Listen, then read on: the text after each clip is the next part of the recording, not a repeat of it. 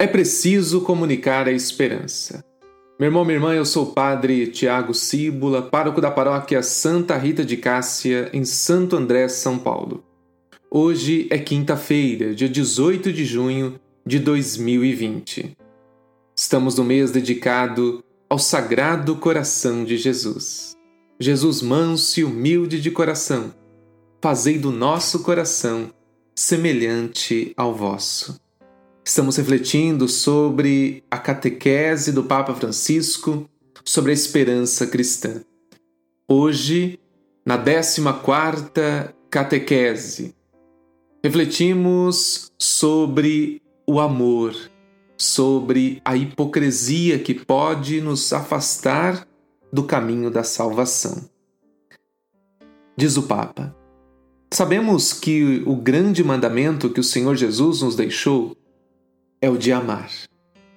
Amar a Deus com todo o coração, com toda a alma, com toda a mente e amar ao próximo como a nós mesmos.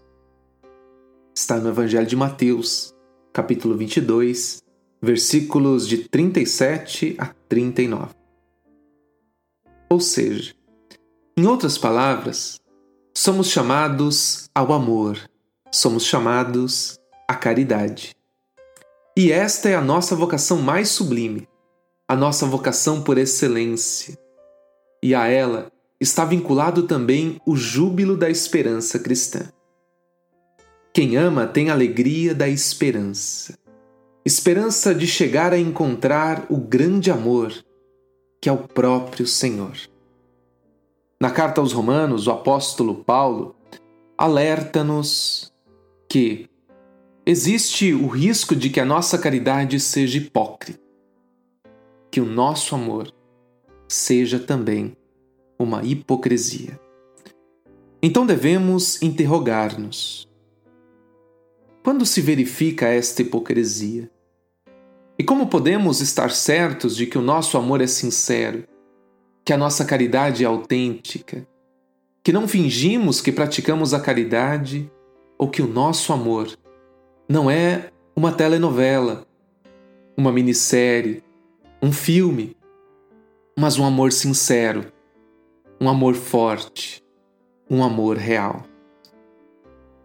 A hipocrisia pode insinuar-se em toda parte, até no nosso modo de amar. Isto verifica-se quando nosso amor é um amor interesseiro, impelido, impulsionado por interesses pessoais. E quantos amores interesseiros existem? Quando os serviços de caridade, nos quais parece que trabalhamos, são realizados para nos mostrarmos ou para nos sentirmos satisfeitos.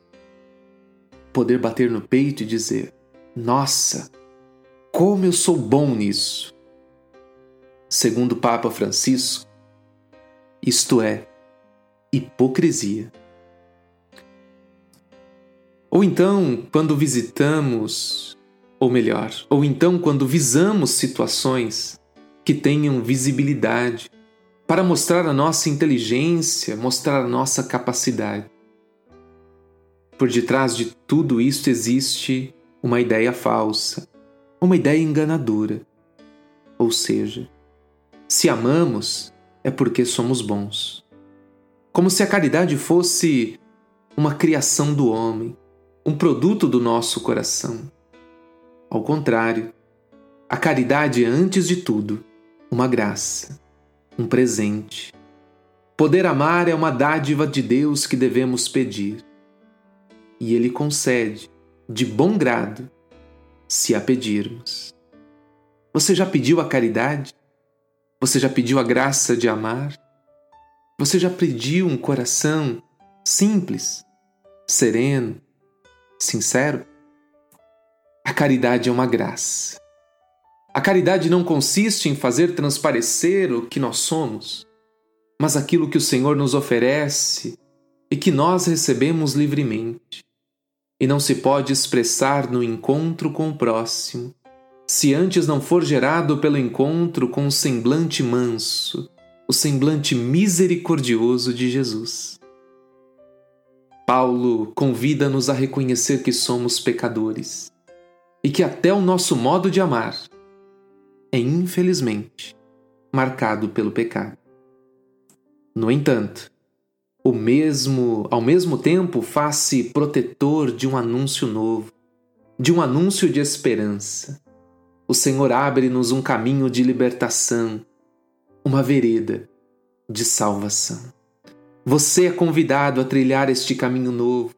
Você é convidado a trilhar esta vereda de salvação.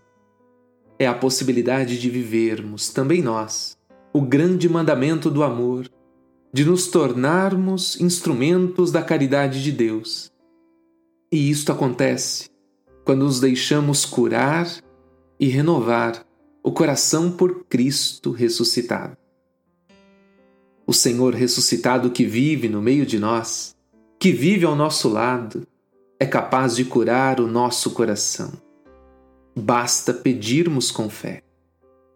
É Ele quem nos permite, não obstante a nossa pequenez, a nossa pobreza, experimentar a compaixão do Pai e celebrar as maravilhas do seu amor.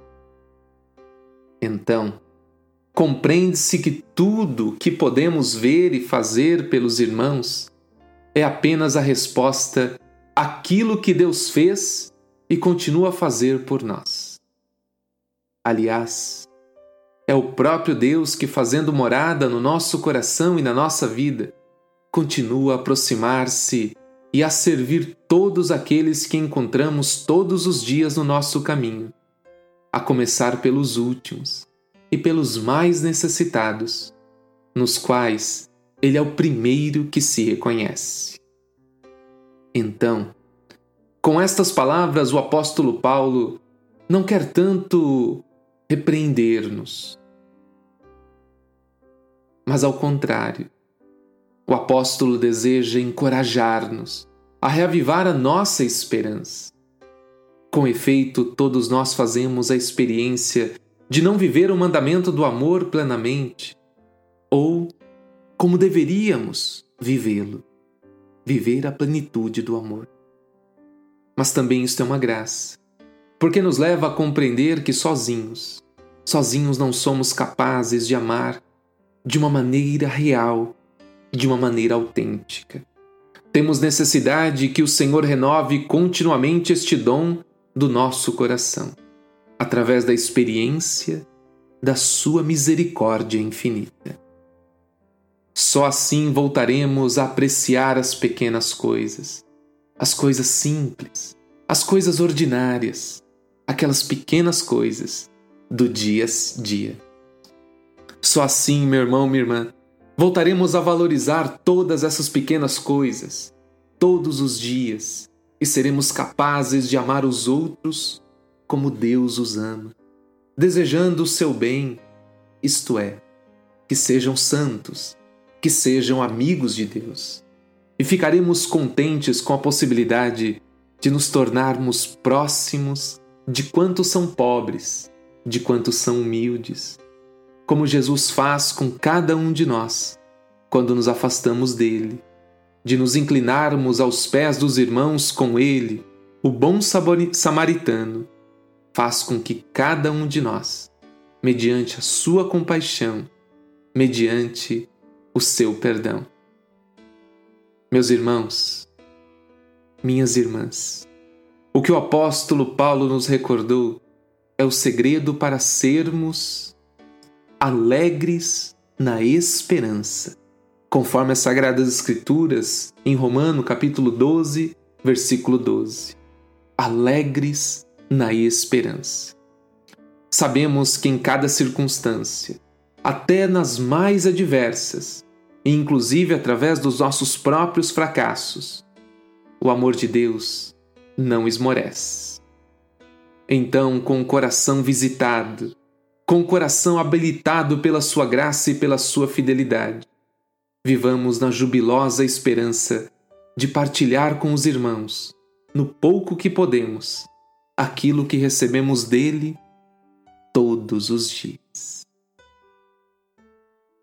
cinco segundos para que você converse com o Senhor sobre o amor, a hipocrisia e a alegria, mesmo diante das tribulações.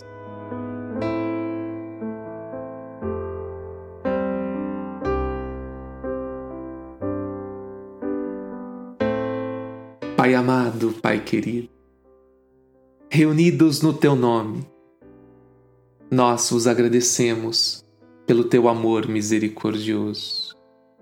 Vos agradecemos por amar-nos, mesmo quando agimos na hipocrisia. Dai-nos, Senhor, um coração capaz de seguir os vossos ensinamentos, reconfigurando nosso coração ao teu sagrado coração. Um coração que tudo ama, um coração que tudo perdoa, um coração que tudo suporta, mesmo as tribulações. Fazei de nós arautos do teu evangelho, proclamadores do amor, da paz, da justiça e da salvação. Isto vos pedimos, por intercessão de Santa Rita por amor a teu Filho Jesus, na unidade do Espírito Santo. Amém. Incline-se para receber a bênção de Deus. Deus Pai te dê a sua bênção. Amém. Deus Filho te conceda saúde e paz. Amém. Deus Espírito Santo te ilumine. Amém. Abençoe-te o Deus rico em amor e misericórdia, o Pai, o Filho e o Espírito Santo. Amém. Muito obrigado a todos que nos acompanham. Um carinho a todos aqueles que ajudam neste podcast, na edição de áudio, na transcrição do texto, no envio e na publicação. Que Deus abençoe a Pascom da paróquia Santa Rita de Cássia. Hoje é quinta-feira, você é convidado a estar sempre conosco em oração. Amanhã, sexta-feira, é o dia do apostolado, ou melhor, dia do Sagrado Coração de Jesus. E você pode conferir pelas redes sociais o encontro do Bispo Dom Pedro com o clero da Diocese de Santo André. Rezemos pela santificação dos sacerdotes. Lembre-se, você não está sozinho a igreja está com você. Fique na paz, tenham um ótimo dia, uma ótima tarde, uma ótima noite. Até amanhã.